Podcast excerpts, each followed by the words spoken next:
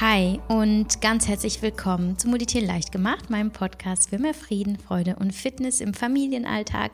Und man hört es immer schon an meiner Stimme, ich habe dann äh, automatisch ein Grinsen im Gesicht, denn ich bin nicht alleine, ich bin hier in zauberhafter Begleitung und freue mich sehr, weil wir hatten soeben schon ein, ein super schönes Gespräch. Ähm, und die Rede ist von Julia. Und Julia ist eine äh, ganz liebe Dame und Followerin, die sich gemeldet hat ähm, um über ihre Geschichte zu sprechen. Und sie ist dafür extra aus Essen nach Köln gekommen. Und so sitzen wir jetzt hier zusammen. Und es ist ähm, ja eine, eine, eine ganz tolle Chance, sich mit jemandem überhaupt auszutauschen, der ganz Ähnliches erlebt hat, wie man selbst. Und ihr wisst, wir befinden uns ja in der Themenreihe Depressionen. Insofern sind Depressionen auch heute Thema des Beitrags. Und Julia ist eine Betroffene ähm, die bereits sehr, sehr viele Jahre mit der Krankheit zu kämpfen hat und ähm, ja, uns heute ein bisschen mitnehmen wird in ihre Welt und ihre Erlebnisse. Und darauf freue ich mich sehr und sage, äh, Julia, danke, dass du da bist.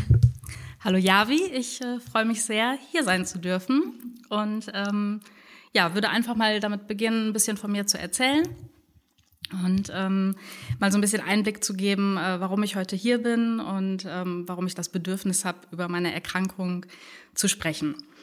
Äh, ich glaube nämlich daran, dass es vielleicht nicht umsonst gewesen sein darf, dass ich äh, ja relativ lange gelitten habe und ähm, gelernt habe, mit der Krankheit zu leben. Und ja, wenn ich auch nur einem einzigen Menschen irgendwie damit helfen kann, meine Geschichte zu teilen, dann ähm, finde ich, ist das schon ein Gewinn. Ähm, ja, grundsätzlich ist es so, dass ich ein äh, vom Naturell her ein gut gelaunter und lebensfroher Mensch bin. Ähm, es war auch früher so, dass ich mich immer auf den Tag gefreut habe. Äh, schon zu Schulzeiten bin ich super gerne extra früh aufgestanden, um ähm, mich fertig zu machen, Musik zu hören und irgendwie gut gelaunt in den Tag zu starten. Und ähm, konnte es damals schon als Kind und Teenager und auch junger Erwachsener gar nicht verstehen, ähm, dass es Depressionen gibt. Und ähm, als ich so zum ersten Mal damit in Berührung kam, war ich vielleicht so 15, 16, 17 und habe dann äh, verstanden, dass es in meiner Familie auch Fälle von Depressionen gab. Und ähm, ja, für mich war das total unbegreiflich, weil ich nichts über die Krankheit wusste und ähm, immer sehr erschrocken darüber war, was das mit Menschen macht, die einem so am Herzen liegen und die plötzlich ähm, einfach nur noch grau waren, also von innen wie von außen nicht mehr ansprechbar gewesen sind und ähm, natürlich so im Volksmund sagt man immer, man hat dann schlechte Laune und ähm, so fühlte es sich für mich auch an und ich habe das nie begriffen. Warum ist ähm, die und die Person, die mir so nahe steht, denn jetzt so drauf und warum behandelt die mich auch plötzlich so anders? Und das Leben ist doch schön, ne? Also ähm, ob das jetzt Winter oder Sommer ist, es gibt doch gar keinen Grund für schlechte Laune. Und ähm, deswegen war das für mich irgendwie immer was komplett Fremdes. Ähm, man muss dazu sagen, dass ich auch ein, ähm, ja, ein sehr sensibler Typ bin. Ähm, ich nehme Stimmungen von anderen äh, sehr genau wahr. Ich bin sehr empathisch und äh, deshalb würde ich sagen, dass mich das auch immer schon sehr, sehr belastet hat, ähm, das so mitzuerleben sozusagen.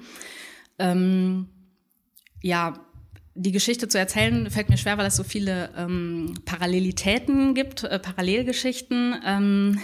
Es ist so, dass ich quasi mit 23 das erste Mal gemerkt habe, okay, mit mir stimmt auch irgendwas nicht. Und das war ein riesengroßer Schock eigentlich. Also es war so, dass ich ähm, mit 23 noch eine Woche Urlaub hatte Ende März und die auch alleine verbringen wollte, weil mein damaliger Freund, heute Ehemann, ähm, gearbeitet hat. Und es war so, ich hatte mir Friseurtermine und Spaziergänge gelegt, Verabredungen mit Freundinnen. Und ich weiß noch, an diesem ersten freien Tag, die Sonne schien und ähm, irgendwas Schönes stand auch an und ich hatte gar keine Kraft. Also es war alles so grau und sinnlos plötzlich und es fühlte sich nicht an wie schlechte Laune, sondern wie irgendwas Mächtigeres. Also das sage ich jetzt so in der Retroperspektive. Ähm, aber damals konnte ich das halt noch gar nicht einordnen. Dann habe ich diese schlecht gelaunte Woche irgendwie hinter mich gebracht, bin wieder zur Arbeit gefahren. Und dachte, es kann jetzt, es kann es ja jetzt nicht gewesen sein, dass ich jetzt so eine sinnlose Woche verbracht habe, in der ich dann gar nichts von dem getan habe, was ich mir eigentlich vorgenommen habe. Und ähm, ja, dann ähm, war es eigentlich so, dass ich ähm, das so einfach geschehen lassen habe. In meinem Leben passierten dann natürlich noch andere Dinge. Mein Vater war in der Zeit von Essen nach Freiburg gezogen, war nicht mehr Teil der Familie. Meiner Mutter ging es deswegen sehr, sehr schlecht. Ähm, mein Bruder ist damit auch nicht gut zurechtgekommen. Und das sind natürlich Dinge, die alle viel, viel vordergründiger sind als ein Gefühl, das man zwischendurch so hat und das man vielleicht öfter mal verdrängt. Ähm, Allerdings war es dann in dem gleichen Jahr, als ich diese Gefühle zum ersten Mal hatte, so, dass ich äh, einen neuen Job angefangen hatte, der mich total glücklich gemacht hat. Das war in einem Umfeld, das ich mochte, mit Aufgaben, die ich total geliebt habe, mit äh, ehemaligen Arbeitskollegen, die ich sehr geschätzt hatte. Und trotzdem war es dann so kurz vor Weihnachten, dass ich einfach nicht mehr hochkam und die, der Gedanke, morgens zur Arbeit gehen zu müssen und mit Menschen zu sprechen, hat mich vollkommen fertig gemacht und ich sah einfach keine andere Möglichkeit, als nicht zur Arbeit zu gehen. Also und in äh, einem Angestelltenverhältnis bleibt einem ja da nichts anderes übrig, als sich den berühmten gelben Schein geben zu lassen. Und das hat sich so schrecklich für mich angefühlt. Ähm, mein damaliger Hausarzt hat sich dem aber angenommen und hat mich auch für, die, für den Rest des Jahres, das waren noch zwei Wochen, krankgeschrieben hat mir auch Medikamente mitgegeben, die ich aber gar nicht genommen habe. Mittlerweile wurden die sogar schon vom Markt genommen. Ähm, ja, und dann ging das Leben irgendwie weiter. Ähm, ich ging zur Arbeit und es gab auch noch gute Wochen und Monate natürlich. Ich war jetzt nicht permanent depressiv oder hatte schlechte Laune und das Wort Depression fiel bis dahin auch noch gar nicht ähm, so in meinem Kontext. Es ging dann wieder weiter, dass ich ähm, eine Weiterbildung gemacht hatte, die von meinem Arbeitgeber auch unterstützt wurde. Und es war so, das muss man ja machen, wenn man diese Gelegenheit bekommt. Aber ich merkte immer, wie viel Kraft mich sowas gekostet hat. Und immer wieder ging ich so auf Sparflamme runter und machte monatelang so im ersten Gang Dinge. Habe sie natürlich auch irgendwie geschafft. Ähm, aber dann ging es auch irgendwie immer weiter. Und der große, ja, Breakdown, nenne ich jetzt mal, ähm, bahnte sich dann 2014 an. Das war ein ganz tolles Jahr und zum Ende des Jahres ähm, habe ich mich dann entschieden, den Job zu wechseln, ähm, aus Gründen, dass ich Angst hatte, ähm, aufgrund strategischer ähm, Entwicklung den Job nicht behalten zu dürfen. Und die Vorstellung, dass man mich quasi kündigt, war für mich ein No-Go. Also ich wollte mir diese, äh, ja, diese Passivität irgendwie wollte ich mich nicht hingeben und habe mich dann für einen Job entschieden, der sich schon beim Vorstellungsgespräch total falsch angefühlt hat, mit Kollegen, mit denen ich schon wusste, dass ich nicht warm werde, in einer Branche, mit der ich nichts anfangen kann. Und trotzdem habe ich gedacht, du verdienst da gutes Geld und ähm, du hast mehr Urlaub und bla bla bla. Habe mir so die Fakten hoch und runter gebetet, habe den Job angefangen und das war, glaube ich, so, nachdem ich immer wieder gestrauchelt war, die letzten Jahre, war das so ein bisschen, äh, ja, der Anfang vom Ende sozusagen. Ähm, das war dann so, dass ich ähm, morgens nicht mehr über die Autobahn äh, zum Job fahren konnte, weil ich immer irgendwo anhalten musste, um mich übergeben zu können. Ähm, ich habe geweint und es war so ein bisschen, ich habe mich wie so ein Kind gefühlt morgens, ähm, das den Partner nicht gehen äh, lassen wollte. Also in dem Sinne wie ein Kind, weil es äh, mich so daran erinnert hat, dass ich meine Mutter früher nicht gehen lassen wollte, wenn ich äh, im Kindergarten war. Ähm, ich wollte einfach immer zu Hause bleiben und hatte so Angst, dahin zu fahren. Und das zog sich wieder über Monate und Monate und Monate. Und ähm, ich kann mich sehr gut daran erinnern, das war der 17.02.2017. Ähm, bin ich morgens um 5 Uhr morgens wach geworden, weil ich geschrien habe, weil ich gezittert habe, ähm, weil, ich, weil ich nur gerufen habe, ich will nicht mehr, ich kann das nicht mehr. Und ähm, mein Mann mich dann mehr oder weniger gepackt habe. Ich weiß gar nicht, ob ich mir überhaupt noch die Zähne geputzt habe morgens.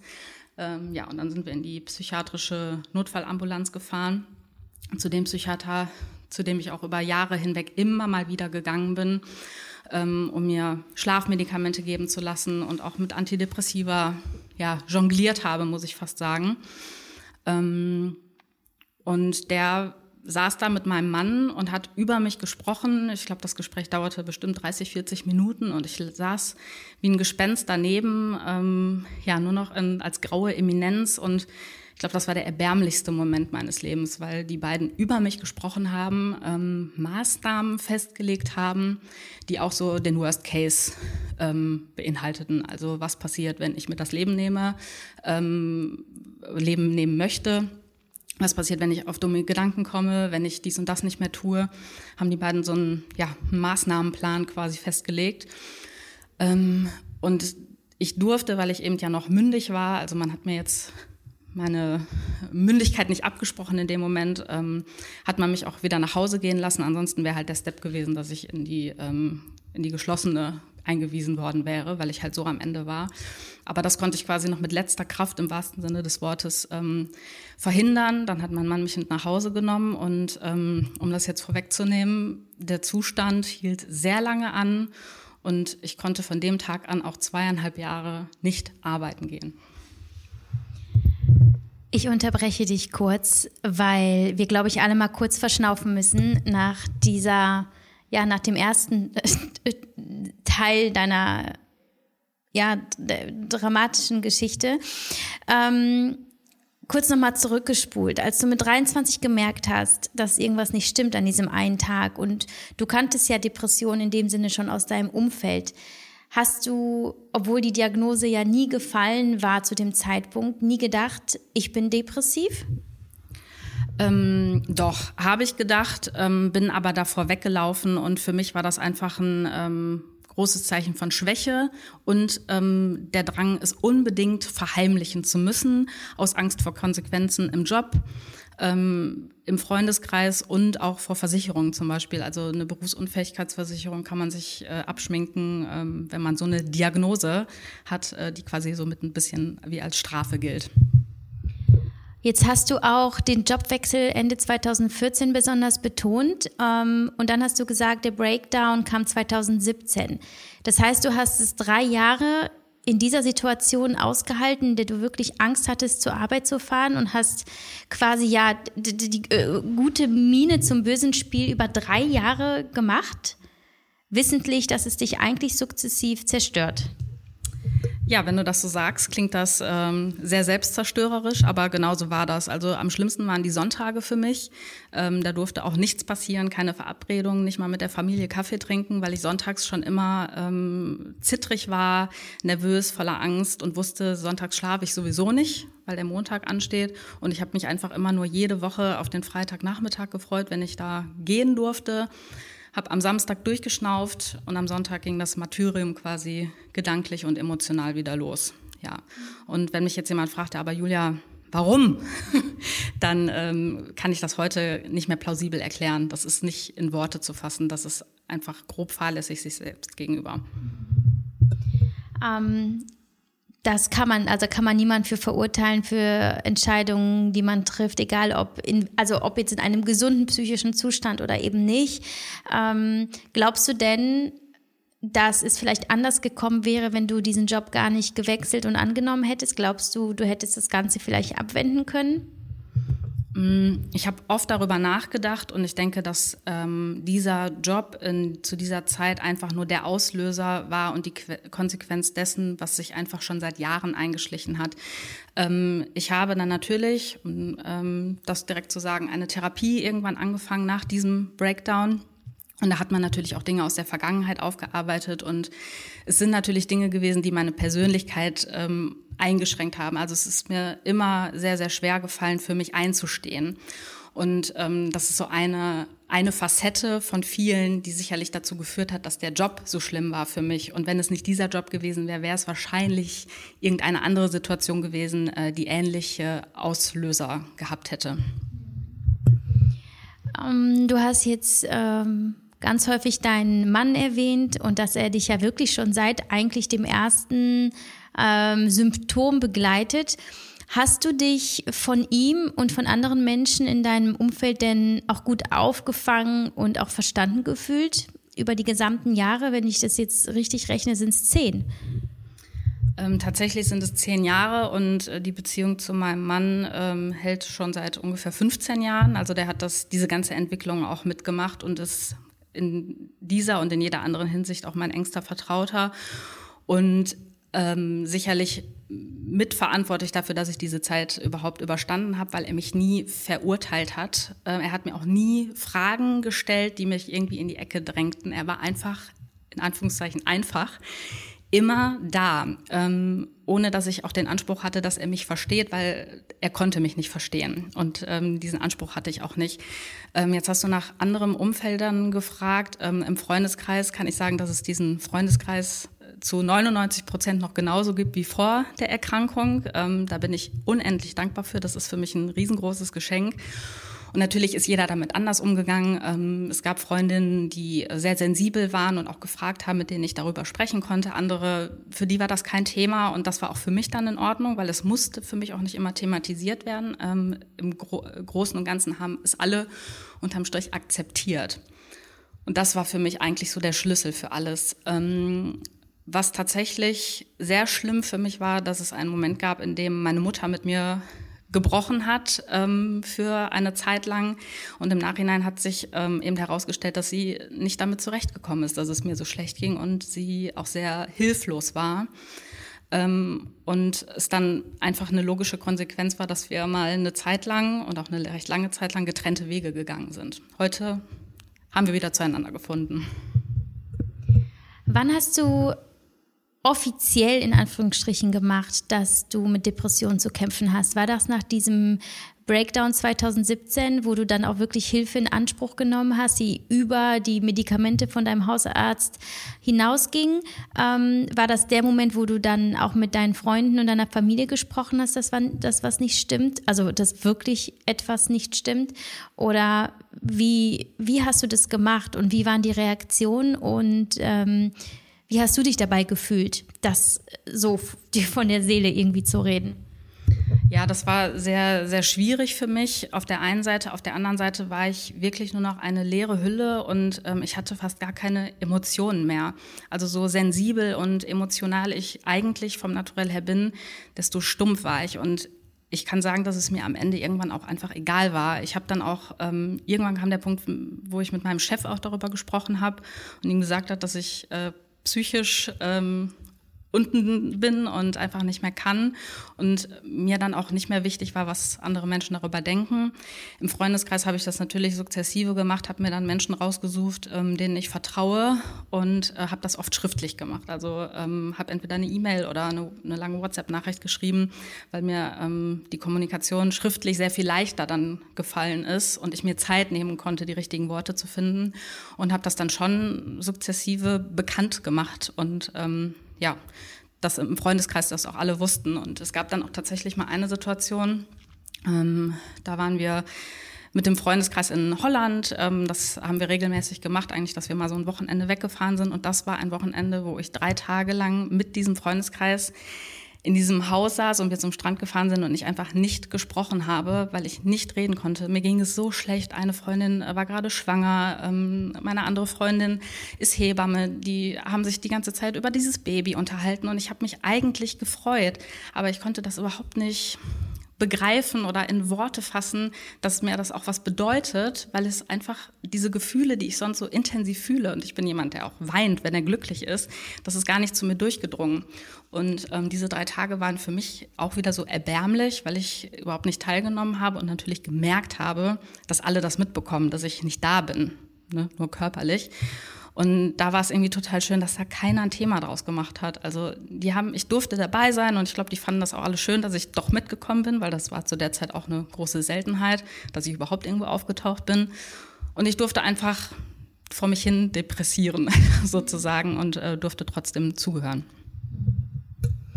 Ja, ich weiß ja auch aus eigener Erfahrung, wie wichtig es ist, dass man einfach ähm, sozial aufgefangen wird. Ne? Ob man die Hilfe dann wirklich in Anspruch nimmt, meistens tut man es ja erstmal nicht, weil man weder darüber reden kann, noch ähm, die Kraft aufbringt, irgendwie dagegen anzukämpfen, was mit einem los ist. Aber die Sicherheit zu wissen, man ist nicht alleine und man wird verstanden, ist äh, so viel wert, weswegen es auch so wichtig ist, dass man offen kommuniziert, was los ist, weil die Menschen können einem vom Kopf gucken und ähm, wie häufig habe ich gehört, wie kannst du denn depressiv gewesen sein? Du bist ja so eine Strahlefrau und ich sehe dich ja jetzt auch an und du strahlst und bist äh, irgendwie so das blühende Leben.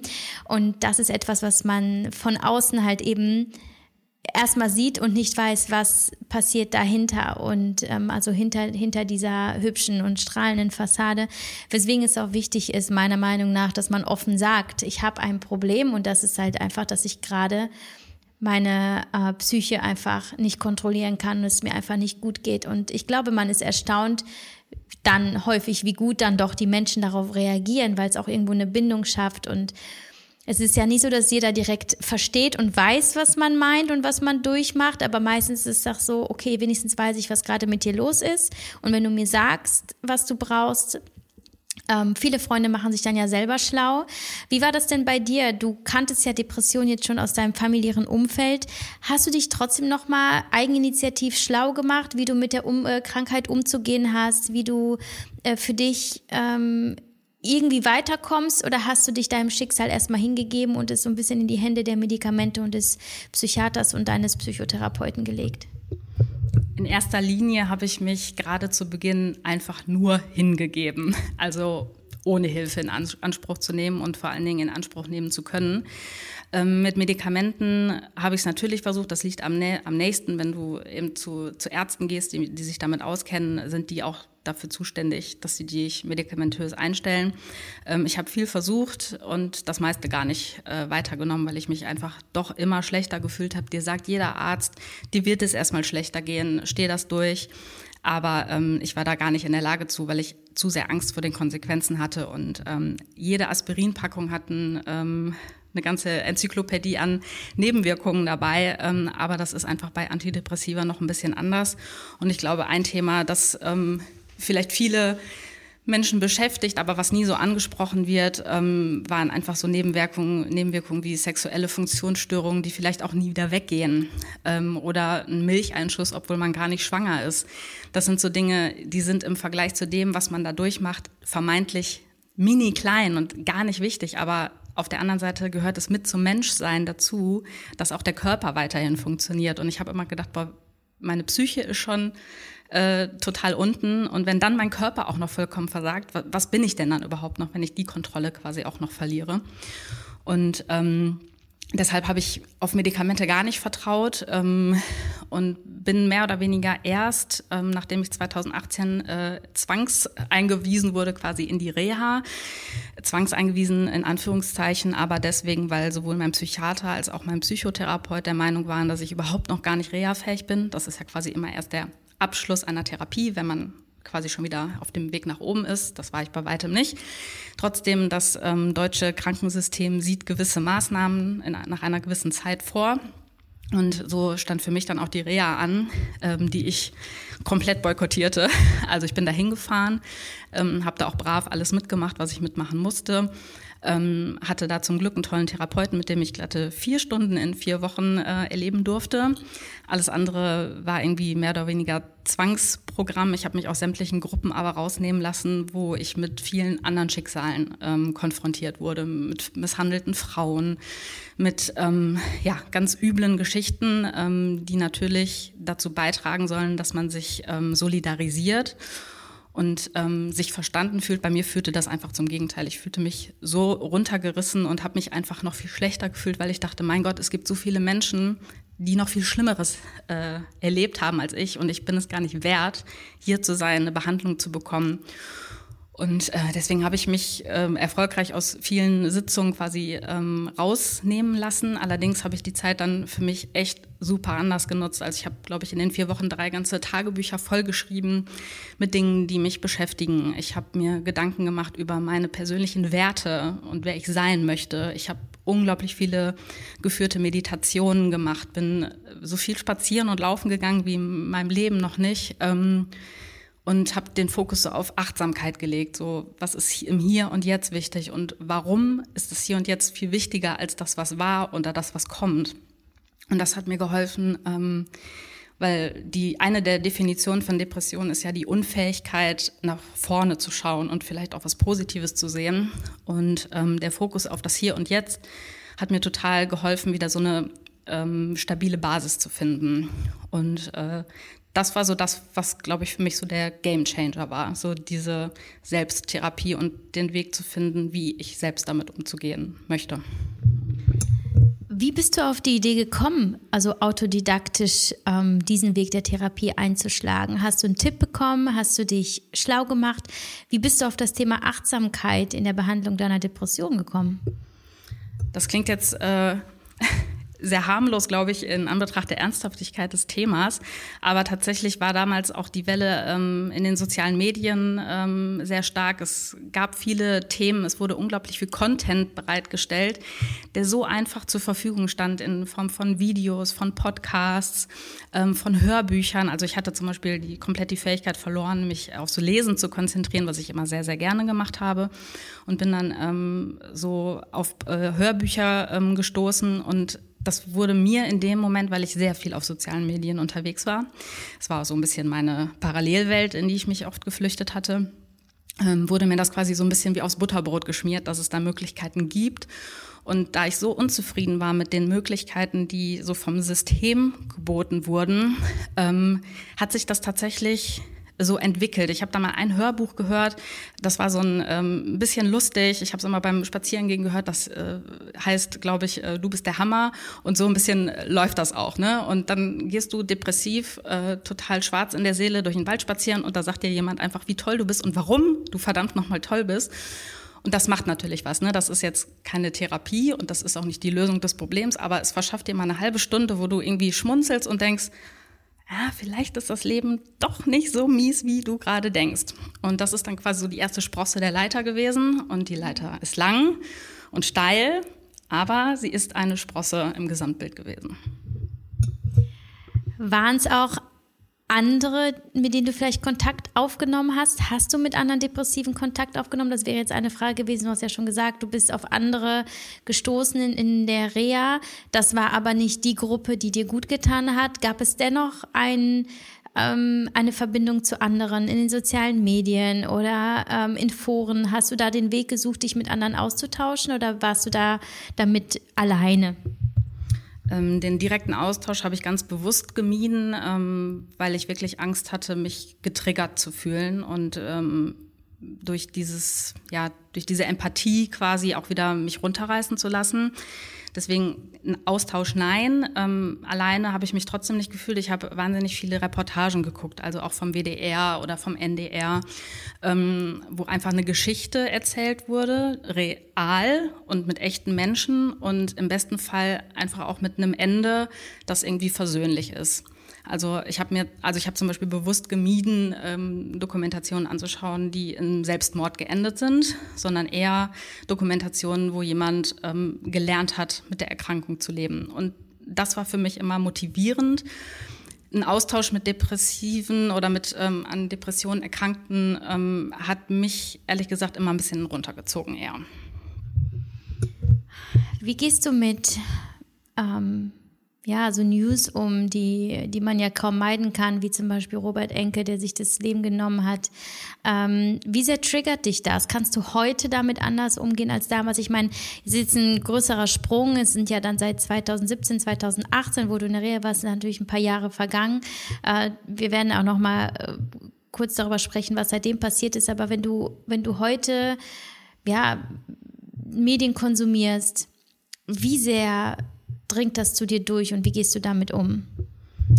Ja, da du gefragt hast, wie es auch früher für mich war, ähm, kann ich das sehr gut vergleichen, ähm, weil damals, als ich vielleicht 20 war oder so und noch gar nicht diese Gefühle kannte, war das für mich immer ein wahnsinniger Schock zu hören, dass sich jemand das Leben genommen hat. Also ich habe dann auch immer so großes Unverständnis, große Traurigkeit und ähm, ja, Mitgefühl mit den Hinterbliebenen verspürt. Und ich weiß noch, das erste Mal war ich so 13, da hatte mir eine Freundin erzählt, dass ähm, der Vater ihrer Freundin versucht hat, sich das Leben zu nehmen. Und ich weiß noch, das war zwei, drei Stunden so ein krasses Thema zwischen uns, als wir so junge Mädchen waren, weil ich das nicht verstehen konnte. Ich dachte, wie kann das sein? Wie, wie kann jemand solche Gedanken haben? Das, das ging mir nicht in den Kopf rein. Heute bin ich nach wie vor schockiert, ähm, habe aber einen ganz anderen Blick auf die Dinge und vielleicht auch eine Form von Verständnis, worüber vielleicht äh, wir wahrscheinlich gleich noch sprechen werden.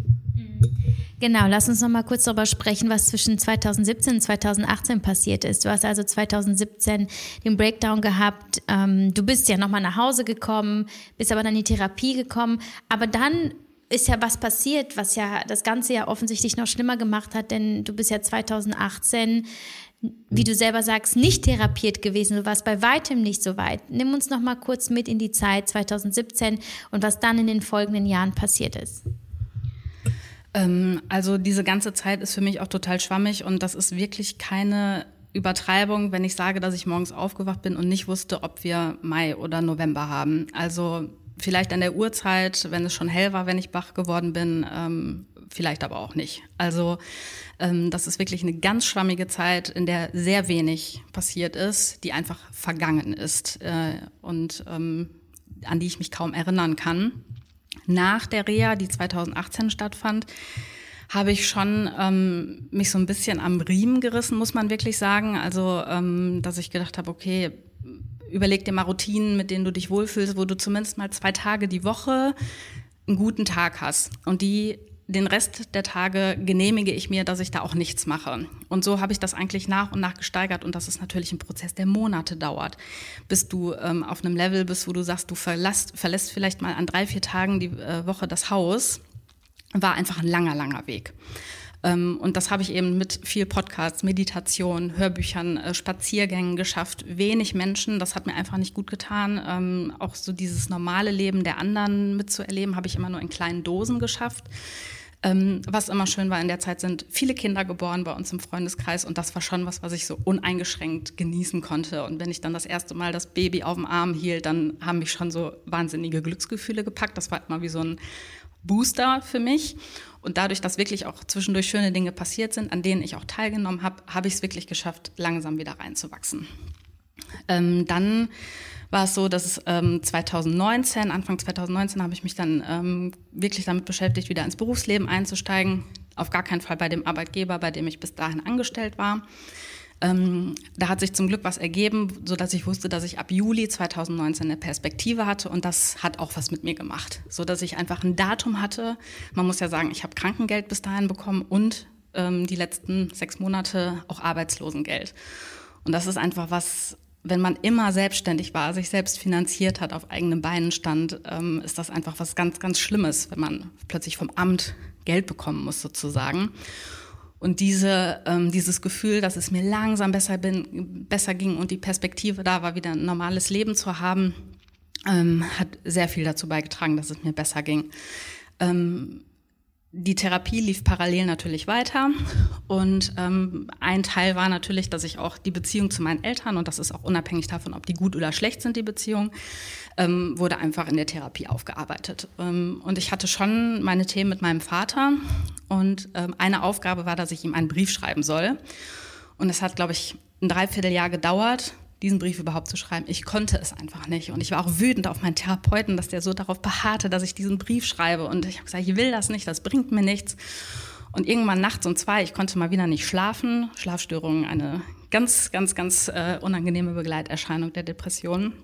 Habe ich mich einfach an den Rechner gesetzt und innerhalb von drei Stunden einen Brief an meinen Vater geschrieben, der alles beinhaltete. Ich habe mir alles von der Seele geredet und es war am Ende ein sehr, sehr viel versöhnlicherer Brief, ähm, als ich mir das je vorgestellt hatte, mit ähm, auch ganz äh, im Gegensatz zu dem, was mein Therapeut eigentlich so erwartet hat.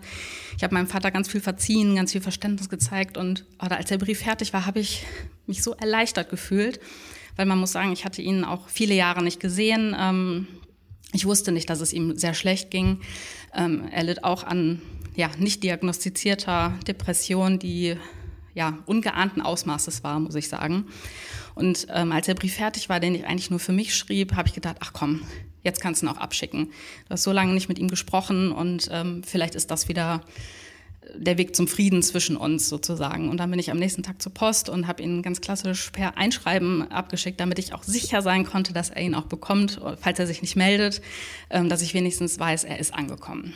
Und äh, das war donnerstags und freitags nachmittags saß ich zu Hause und dann schellte mein Handy mit einer mir nicht bekannten Nummer und äh, ja, an der anderen Ende, am anderen Ende hieß es dann, ja, Julia, hier ist der Papa.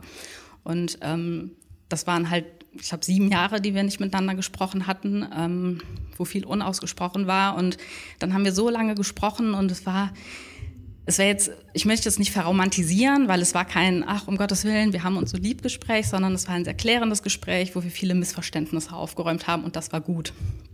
Ähm, Und danach habe ich mich auch wahnsinnig erleichtert gefühlt. Ähm, trotzdem waren die Monate danach, also uns trennten dann ja gut 600 Kilometer. Und es war einfach viel passiert, es stand viel zwischen uns, sodass wir uns auch nicht mal eben getroffen haben und ähm, die Hürde auch sehr groß war, mal hinzufahren. Und ähm, ja, das Ereignis jährt sich jetzt äh, im Oktober. Ähm, ich bekam nämlich am 25. Oktober letzten Jahres die Information von meinem Bruder, dass mein Vater sich tatsächlich das Leben genommen hat. Und ähm, ich kann mich noch daran erinnern, ich, ich kam gerade aus der Dusche, war in mein Handtuch gehüllt und mein Bruder hatte mich angerufen und ich wusste, wenn der mich anruft, ähm, er telefoniert nicht gerne, dann ist irgendwas Schlimmes passiert und er hat einen guten Draht zu meinem Vater gehabt und ich wusste einfach, jetzt ist irgendwas passiert. Dass es am Ende so furchtbar war, hätte ich nicht geahnt in dem Moment. Und ähm, es war auch unbegreiflich, es war natürlich ein Schock, weil es auch sehr unerwartet kam.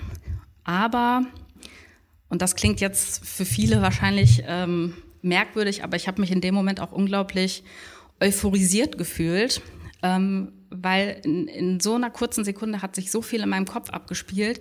Ich hatte so viel Verständnis dafür, warum er das getan hat weil ich diese Gefühle so gut nachvollziehen kann. Und mir war einfach so klar, dass er das nicht getan hat, um irgendjemanden zu ärgern oder aus, einer, aus einem Affekt heraus, sondern das war aus Verzweiflung. Und ähm, Selbstmord ist einfach die höchste und aggressivste Form der Selbstverletzung, die man sich nicht zufügt, wenn man nicht einfach wenn man nicht mehr kann, sozusagen, macht man das nur.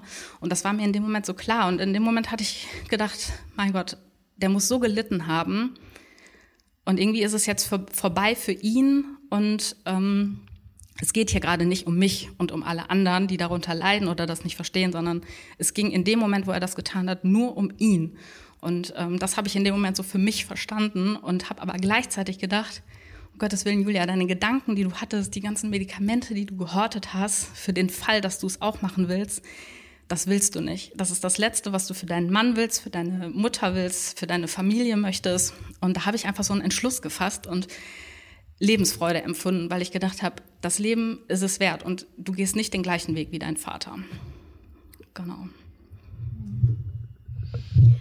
Es ist unglaublich berührend und ich habe neulich auch einen ganz äh, wahren Satz auch irgendwo gelesen, dass Trauer ja eigentlich viel mehr die Trauer um sich selbst ist als um den Menschen selbst. Und da habe ich viel drüber nachgedacht.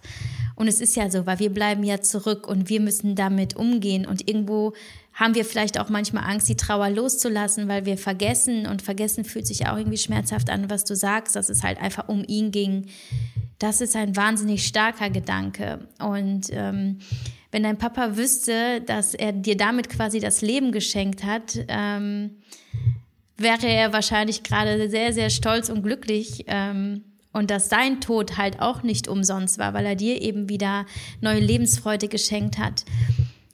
Ähm, das ist irgendwie irgendwie so, so tragisch und zugleich einfach auch sehr lebensbejahend und schön. Hast du denn bis auf dieses Erlebnis, das war ja jetzt vor zwei Jahren, glaube ich, und einem Jahr, 2019, ach so, ähm, hast du trotzdem noch andere Dinge für dich als sehr pushend oder als motivierend und therapeutisch empfunden? Hast du etwas für dich geändert? Ähm, irgendwelche Dinge anders äh, interpretiert, umgesetzt, was dir jetzt heute hilft, mit der Krankheit umzugehen? Ähm, definitiv. Ähm, ich musste äh, in den letzten Tagen auch schmunzeln, weil du ähm, einen ähnlichen Satz auch mal in deiner Instagram-Story gepostet hast. Ähm, es ging darum, dass nichts für immer bleibt. Und früher habe ich den Satz immer so ähm, schwermütig aufgefasst, so dass das Schöne irgendwann geht, die Jugend geht irgendwann, schöne Erlebnisse verschwinden. Aber mittlerweile habe ich das für mich so ausgelegt, nichts bleibt für immer, auch kein negatives Gefühl, auch keine Depression. So schlecht es mir auch geht, ich weiß einfach, es wird wieder besser. Also diese Gewissheit, dass es wieder besser werden muss, weil das das Gesetz des Lebens ist, schafft mir wirklich inneren Frieden. Und ähm, du fragst, was es noch so für Dinge gibt, die ich vielleicht in meinen Alltag integriert habe. Ähm, dazu gehören definitiv Routinen, ähm, positive Gedanken festhalten, klassisch, klassisches Journaling, dass man einfach morgens positive Gedanken und Ziele aufschreibt und abends Sachen, die einem, äh, für die man dankbar ist. Das machen mein Mann und ich sogar teilweise in bestimmten Phasen, dass wir uns sonntags hinsetzen und sagen, was für schöne Dinge sind passiert, dass man den Fokus auf das Positive legt. Das ist sicherlich ähm, kein Verhinderer für Depressionen, aber es schafft trotzdem positive Gefühle und das sind Verdränger von negativen Gefühlen, ist meine logische äh, Errungenschaft. Ähm, was mir auch noch hilft, ist, dass die Erkenntnis, dass Depressionen echt sind. Ähm, die Gedanken einer Depression ähm, nicht, die können einen äh, in den Wahnsinn treiben. Die Gefühle sind allerdings immer wahr. Emotionen sind immer wahr und muss man auch ernst nehmen und ähm, entsprechend damit umgehen. Ähm, allerdings habe ich ähm, mir auch zum Vorhaben gemacht, dass ich nicht ein Opfer der Depression bin. Also ich möchte aus dieser Opferrolle rauskommen. Und das heißt nicht, dass ich immer kämpfe, weil gegen ein depressives Gefühl zu kämpfen kann auch manchmal für mich nach hinten losgehen. Manchmal bedeutet das auch einfach, wenn ich zwei schlechte Tage habe, dann akzeptiere ich das. Dann sage ich Termine ab, dann bleibe ich zu Hause, dann gehe ich nicht an mein Handy und dann nehme ich das hin und an und nehme die Depression quasi an die Hand und sage, ja komm, jetzt bist du da, jetzt ziehen wir es zusammen durch, aber du gehst ja auch wieder. Und dieses ähm, ständige dagegen ankämpfen, gegen das Gefühl und gegen die Gedanken hat mich äh, oft sehr mürbe gemacht, ähm, weil es das immer nur noch schlimmer gemacht hat. Und ähm, welches Bild mir sehr hilft, ist ähm, so das Bild eines Mosaikbildes. Ähm, mein Leben besteht aus vielen Mosaikteilen und da sind viele dunkle Teile dabei. Gerade durch die ähm, vielen Jahre mit depressiven Verstimmungen sind da auch viele schwarze dabei. Aber das Gesamtbild ist trotzdem nicht düster, weil es auch so viele helle Steine gibt. Und ähm, da versuche ich immer den Fokus drauf zu richten. Und das hilft mir, dass mein Leben nicht die Depression ist und ähm, dass ich es immer rausschaffen kann, weil ich ja es in der Hand habe und ich auch weiß, wie ich damit umgehen muss. Das ähm, ist wahnsinnig stark, was du da für dich rausgenommen hast und was ich jetzt für mich rausgenommen habe, primär in, in dem, was du gerade gesagt hast, ist zum einen, dass du Depressionen immer noch als Teil von dir verstehst und dass es eine Krankheit ist, die einfach zu deinem Leben dazugehört. Und das kann ich auch selber nur aus meiner Erfahrung sagen. Ich habe zwar seit sieben Jahren keine Depressionen, keine depressiven Schübe mehr gehabt, aber weil es zwei Episoden waren in meinem Leben und äh, weil die Erfahrung auch anderer äh, Betroffener das bestätigt ist, dass Depressionen halt einfach jederzeit zurückkommen können. Das sagst du auch. Und gleichzeitig höre ich raus, dass du ein Mensch bist, der gelernt hat, Gefühle zu akzeptieren und vor allem auch sehr äh, stark mit deiner Intention zusammenzuarbeiten, äh, deiner Intuition, Entschuldigung. Dass du sagst, wenn ich das Bedürfnis habe, etwas zu tun, dann tue ich es. Und wenn ich merke, ich will etwas nicht, dann mache ich es nicht. Ähm, das heißt, eigentlich auch wahrscheinlich durch dein Achtsamkeitstraining hast du eine Verbindung zu dir selbst geschafft und verstanden, dass, ob du willst oder nicht, die Gefühle sind da, wie du sagst, sie sind wahr. Das war übrigens, finde ich, auch eine unglaublich schöne Erkenntnis. Sie sind einfach da und dagegen anzukämpfen bringt nichts, weil das ist die Wahrheit, die aus dir spricht. Das heißt, du akzeptierst es und hast für dich Techniken entwickelt, wie eben ähm, der Fokus auf das Positive, damit umzugehen.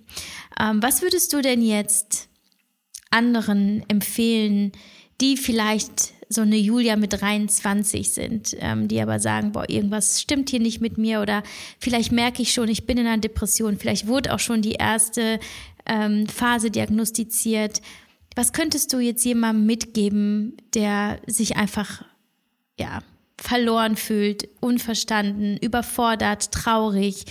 Ähm, was würdest du vielleicht einer 23-jährigen Julia jetzt gerade raten? Ähm, ich finde die Fragestellung sehr wichtig, ähm, weil ich das eben nur der 23-jährigen Julia raten kann. Ähm, da ich denke, dass jeder damit anders umgehen sollte, weil nur weil der Weg für mich funktioniert hat, heißt das nicht, dass er für jemand anderen funktioniert.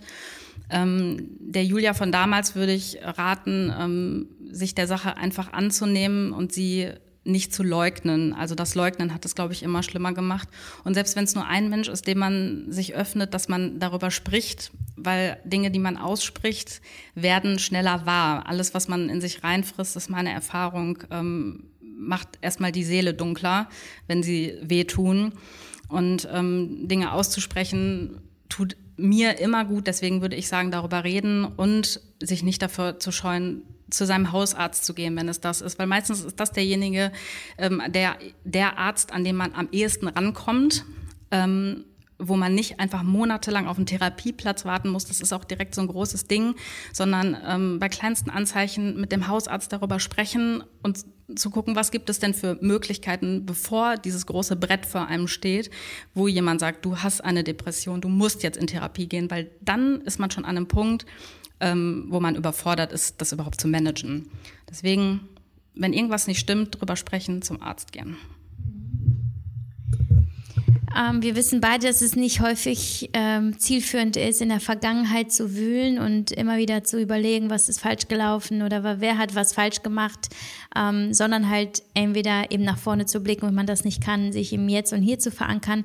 Äh, dennoch würde mich mal interessieren, da du ja selber in die Therapie und in die Traumabewältigung bezüglich deiner eigenen Vergangenheit mit deinen Eltern gegangen bist, gibt es etwas, wo du sagst, das würde ich mit meinen eigenen Kindern anders machen? Als das, was meine Eltern gemacht haben? Glaubst du, sie waren irgendwo ähm, Initiatoren oder vielleicht sogar Auslöser der Depression? Oder sagst du, es ist einfach Genetik oder es war einfach Pech oder es ist einfach so, dass es jeden treffen kann? Ähm, da habe ich mir auch schon sehr viele Gedanken drüber gemacht. Ähm, in meinem Fall würde ich sagen, dass es nicht den Auslöser gibt, sondern wirklich ähm, meine Veranlagung, sehr emotional zu sein, ähm, Erfahrungen in der Kindheit ähm, und der fehlerhafte Umgang mit stressigen Situationen vielleicht und ähm, nicht seinen eigenen Weg gehen zu können. Jetzt fragtest du konkret danach, äh, ob ich mit meinen eigenen Kindern was anders machen würde oder wie ich ähm, das mit meinen Eltern beurteile. Ich bin erwachsen, ähm, deshalb gucke ich natürlich auch auf meine Kindheit und weiß, dass da Dinge vielleicht nicht so optimal gelaufen sind. Ähm, möchte aber direkt sagen, dass ich meinen Eltern das nicht übel nehme, ähm, weil ich weiß, dass einfach, dass sie immer versucht haben, das Beste zu tun und die besten Eltern zu sein, die sie sein konnten. Sie waren halt auch Opfer ihrer Vergangenheit vielleicht. Und ähm, da gab es vielleicht auch Momente, wo ich mich nicht so geliebt gefühlt habe oder nicht so willkommen gefühlt habe überhaupt da gewesen zu sein, ähm, das ist vielleicht was, was mich doch eingeschränkt hat und auch nachhaltig negativ beeinflusst hat. Ähm, ja, bei meinen eigenen Kindern, ich kann schwer sagen, weil ich mich im Moment gegen Kinder entschieden habe. Ich traue es mir einfach nicht zu. Ähm, die Depression ist ein Teil, ähm, aber eben auch die Angst natürlich, was falsch zu machen, ein anderer. Und das liegt sicherlich in der Kindheit auch begründet. Ähm, aber das ist so ein großes Thema und man kann als Eltern niemals alles richtig machen. Und deswegen weiß ich nicht, ob ich jetzt so groß wäre zu sagen, was ich alles anders machen würde, weil dafür würde man vielleicht andere Dinge falsch machen, von denen man noch gar keine Ahnung hat. Ja, das ist ein sehr schöner Gedanke und eine schöne Schlussfolgerung. Und äh, was mich jetzt noch interessieren würde, ist, du arbeitest heute wieder, du lebst in dem Sinne ein ganz normales Leben. Äh, nimmst du denn noch Medikamente, gehst du zur, Thera zur Therapie oder wie präsent ist die Krankheit aktuell noch in deinem Leben? Ähm, Medikamente nehme ich äh, keine mehr. Ähm, ich nehme Baldrian zum Schlafen, bin aber zum Glück von den harten Sachen runter, ähm, die, die, die die Depression wahrscheinlich auch noch verstärkt haben.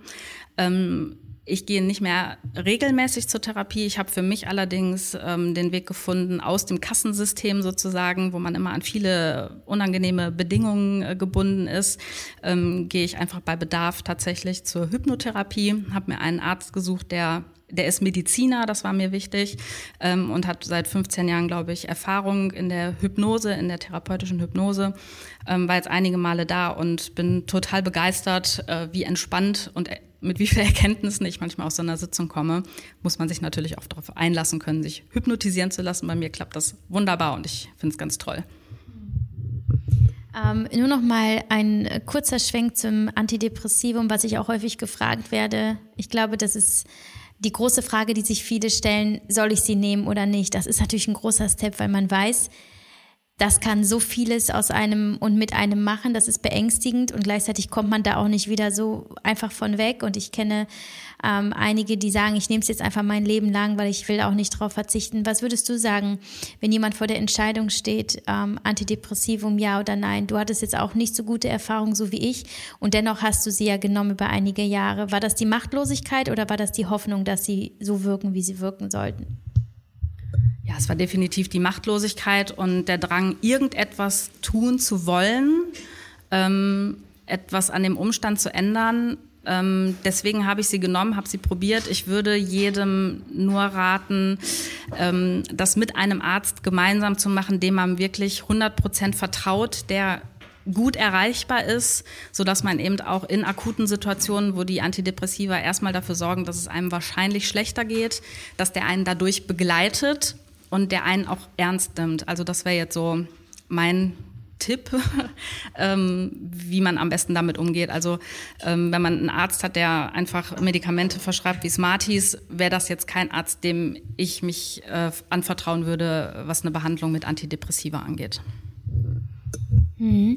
Wie ähm, empfindest du denn den Umgang mit der Krankheit in den Medien, in der Öffentlichkeit? Hast du da eine kritische Meinung zu oder sogar eine positive? Würdest du dir da mal mehr Awareness wünschen oder glaubst du, das wird alles überbewertet? Ähm, ich denke, dass wir da auf einem sehr guten Weg sind in unserer Generation, ähm, die Krankheit einfach ernst zu nehmen. Also wir sehen das jetzt im Oktober ähm, natürlich sehr massiv aber allein, äh, wenn ich sehe auf den Social-Media-Kanälen, wie viele Menschen sich aktiv damit auseinandersetzen, sich Menschen äh, holen, die, äh, um darüber zu sprechen, wie wir jetzt auch hier sitzen, ähm, ist das natürlich jetzt gerade geballt. Ähm, grundsätzlich arbeitet die Gesellschaft, glaube ich, schon daran, dass das Thema wahrgenommen wird und auch ernst genommen wird. Das Problem sitzt halt eher in den Köpfen der Menschen, ähm, die, die selbst betroffen sind, die sich das vielleicht nicht eingestehen können oder ähm, die, die im Umfeld Menschen haben, die es nicht verstehen wollen, ähm, diese Selbstverantwortung dafür zu tragen, dass eine Depression genauso wahrhaftig ist wie jede andere Krankheit auch. Da würde ich eher sagen, liegt die Krux. Ähm, eine Sache würde mich noch interessieren. Ähm, was glaubst du, so aus deiner persönlichen Erfahrung und aus dem, wie du jetzt heute lebst, was ist vielleicht die stärkste Kraft, präventive Kraft bei Depressionen oder bei depressiven Verstimmungen, bei ja vielleicht einfach schon diesem Moment, wo du glaubst, äh, es geht nicht mehr weiter. Was denkst du, wie, wie Menschen dem am besten entgegensteuern können, noch bevor es eben so akut wird wie in einer ähm, ja, ja in, in dem Krankheitsbild Depression? Hm, gute Frage. Ähm, ich glaube, dass es sehr, sehr wichtig ist zu wissen, wer man ist. Das klingt jetzt sehr pathetisch. Ähm, aber wenn man sich selber immer wie ein Ping-Pong-Ball einfach nur passiv ins Leben schmeißt und Dinge mit sich geschehen lässt, so man geht studieren, weil man das so möchte, ich werde Arzt, weil mein Papa und mein Opa schon Arzt waren, ähm, dass dieses dass diese Mündigkeit, die man hat, dass man die auch nutzt und eigene Entscheidungen trifft und dass die, die Kraft der eigenen Entscheidungen auch innere Stärke mit sich bringen und dass man sich seiner Werte bewusst wird. Das war für mich wirklich so ein, der Schlüssel, dass ich weiß, was ist mir wichtig im Leben, welche Menschen sind mir wichtig, äh, was möchte ich für ein Mensch sein. Ich glaube, wenn ich das schon vor 10 oder 15 Jahren so klar gewusst hätte und auch öfter mal Nein gesagt hätte, ähm, dass ich viel innere Stärke mit, mit mir getragen hätte, dass es vielleicht gar nicht so weit gekommen wäre. Es ist immer schwer, diese hypothetischen Szenarien gerade in dem Kontext ähm, durchzuspielen, aber ich denke, dass innere Stärke ein Teil ist, was nicht bedeutet, dass starke Menschen nicht an Depressionen äh, erkranken können. Ähm, und meine Auffassung ist, dass es so unterschiedliche Auslöser gibt, ähm, wenn man viele depressive Erkrankungen innerhalb der Familie hat kann man vielleicht noch so ein starker Mensch sein, dann trifft es einen vielleicht trotzdem. Und es ist so individuell. Und das ist für mich auch die Schwierigkeit der Erkrankung, ähm, dass man eben nicht sagen kann, das hilft dir, sondern es ist vielleicht ein Ausprobieren von tausenden Maßnahmen und Techniken und Herangehensweisen, wo man am Ende vielleicht einen Funken Hoffnung hat, oh, das hilft mir jetzt vielleicht. Und an diesen Funken dann festzuhalten und daraus irgendwie eine Glut zu schaffen, sozusagen, das ist, glaube ich, das Aller, Allerschwierigste. Und ähm, ja, ich glaube, die eine Antwort auf die Frage kann ich, glaube ich, leider nicht geben. Äh, gleichzeitig ist es vielleicht auch noch zu sagen, dass es auch nicht zu spät ist, wenn es einen doch trifft. Ne? Das klingt jetzt so, Gott, bloß abwenden. Aber wenn es passiert, ich finde es auch gut eben, dass wir so ein Interview wie dieses aufnehmen, in dem wir ja beide erzählen können, dass man da auch wieder rauskommen kann und ein sehr äh, lebenswertes und schönes Leben führen kann und dass es Menschen gibt, die einem helfen. Das muss man sich auch mal wieder vor Augen führen. Es gibt ja speziell ausgebildete Menschen, die dafür da sind, ob man jetzt an den richtigen Therapeuten Therapeuten kommt oder nicht, aber man kann immer wieder die Kraft aufbringen oder sollte auch weiter zu suchen, bis man jemanden findet, mit dem man ähm, auf einer Wellenlänge ist. Und dass es halt eben Menschen gibt, die die einen auffangen. Äh, wenn eben nicht leider im sozialen, direkten Umfeld, dann aber wirklich im professionellen ähm, und dass es auch viele Techniken gibt, gibt und wie du schon immer wieder jetzt gesagt hast in diesem Gespräch, dass man sich vor Augen führen muss, alles geht vorbei. Auch das kann wirklich vorbeigehen ne? und dass man da nicht den Mut verliert. Ähm, genau, und ähm, ich glaube, dass wenn man sich aktiv, wir hatten ja auch im Vorgespräch zum Beispiel darüber gesprochen, wie wichtig auch Bewegung ist. Ne? Habe ich auch schon zum Beispiel in meiner Podcast-Folge zum Thema Depression, also meine Geschichte erzählt, dass es nicht nur die körperliche Bewegung ist, ne? also dass man sich wirklich motiviert, irgendwie rauszugehen, ähm, weil halt sonst so eine Lethargie und wirklich dieses, ich lasse jetzt einfach alles geschehen, eintritt, sondern aber auch so eine, so eine geistige, ne? dass man halt eben doch mal schaut, ähm, was gibt es für Methoden oder was tut mir gut, sei es denn einfach nur schöne Musik oder irgendwas, was einen irgendwie bewegt. Einfach, dass man nicht in dieser Starre verharrt, weil da kann es einfach sein, dass man da schwer wieder rauskommt. Ähm, ja, also das sind wahnsinnig wertvolle Gedanken gewesen und sehr, sehr, sehr äh, motivierend, wie ich finde.